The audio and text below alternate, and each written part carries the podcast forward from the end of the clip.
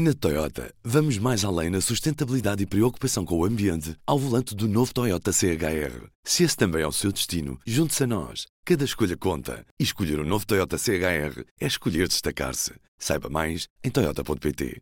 P24, edição da tarde de sexta-feira, 29 de dezembro. Apresentamos a nova gama de veículos híbridos plug-in. Uma tecnologia que veio para mudar o futuro.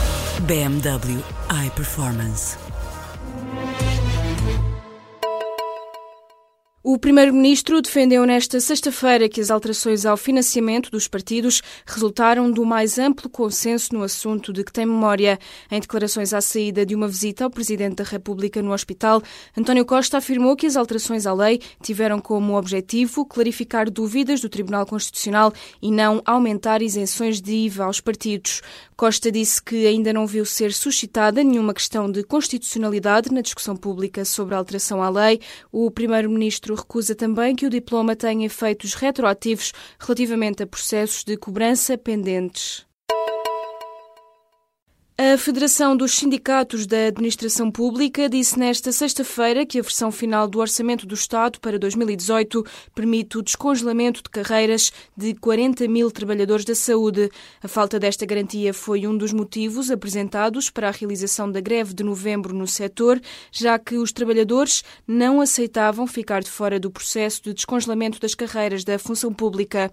Para a FESAP, o governo desbloqueou essa situação na versão final do orçamento que foi publicada publicada nesta sexta-feira em Diário da República. O Executivo estima que cerca de 80% dos funcionários públicos terão direito a progredir na carreira em 2018. Com esta medida está prevista uma despesa líquida de 211 milhões de euros. As câmaras de Oeiras, Seixal e Albufeira foram as mais gastadoras em atividades de Natal. De acordo com dados consultados pelo público no portal base, as autarquias gastaram pelo menos 6 milhões de euros. As contas estão longe de estar fechadas, uma vez que apenas são conhecidos os gastos de 129 das 308 câmaras municipais. Em Oeiras, por exemplo, um almoço de Natal para os funcionários custou 100 mil euros. Nesta quadra natalícia, a autarquia, liderada por Isaltino Moraes, gastou mais de 295 mil euros. Já no Seixal, a aldeia e o mercado de Natal representaram uma despesa superior a 277 mil euros. A fechar o top 3 de autarquias mais gastadoras fica a Câmara de Albufeira, com gastos que ascendem aos 250 mil euros. Um quinto dos bebés que nasceram no ano passado não tinham os pais a partilhar o mesmo teto. Este valor reflete uma nova realidade, além do fator imigração. Agora, os casais, mantendo relações estáveis e duradouras, preferem viver em casas diferentes. A investigadora Maria João Valente Rosa, ouvida pelo público, explica que, além de mais de metade dos bebés já nascerem fora do casamento, agora também já não se pressupõe que o casal viva na mesma casa para ter filhos.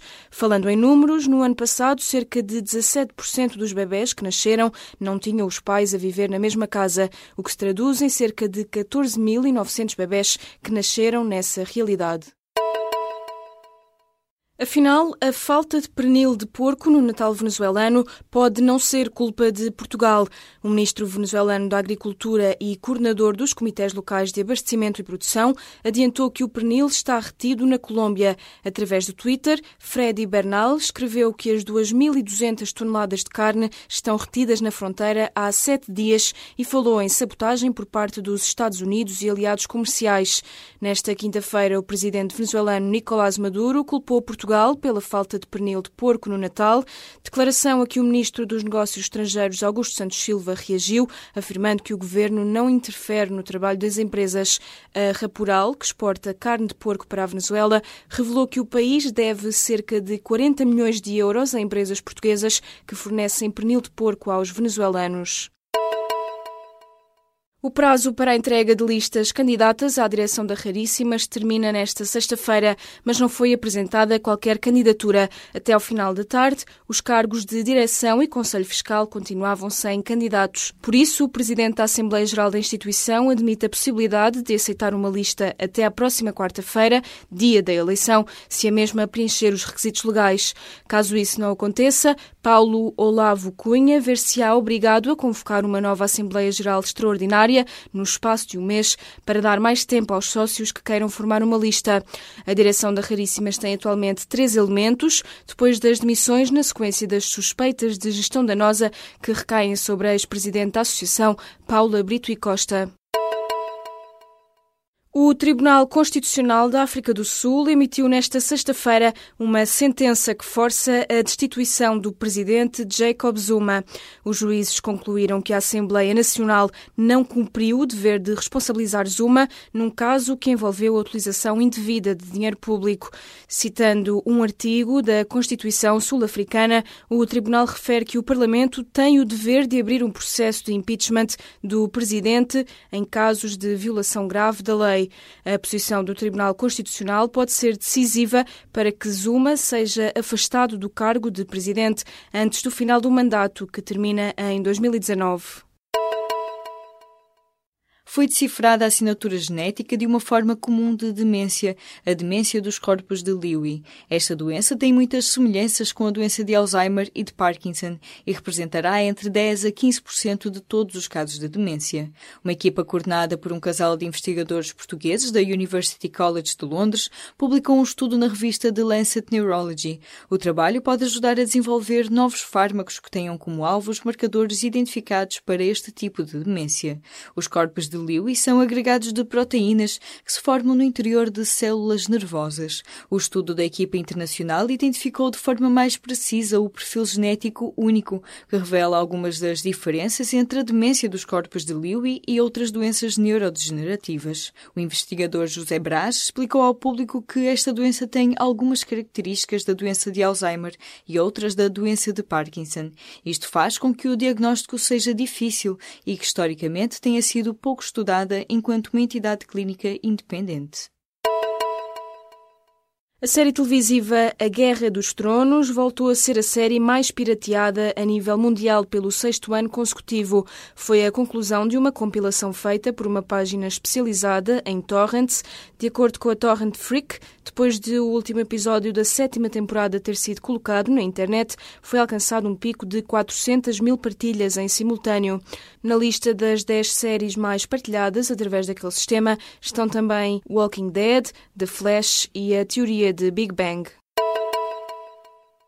O governo quer tirar os saleiros das mesas dos restaurantes e incentivar alimentos biológicos nas compras públicas. A estratégia integrada para a promoção da alimentação saudável foi publicada nesta sexta-feira em Diário da República.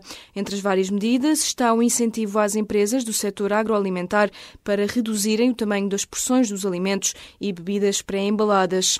Os protocolos que o governo assinou com a indústria alimentar prevêem ainda a redução do tamanho dos pacotes de açúcar e a tributação das bebidas bebidas adicionadas de açúcar. Em Portugal, os hábitos alimentares inadequados são o fator de risco que mais contribui para os anos de vida saudável perdidos pelos portugueses. Na Toyota, vamos mais além na sustentabilidade e preocupação com o ambiente ao volante do novo Toyota CHR. Se esse também é o seu destino, junte-se a nós. Cada escolha conta. E escolher o um novo Toyota CHR é escolher destacar-se. Saiba mais em Toyota.pt.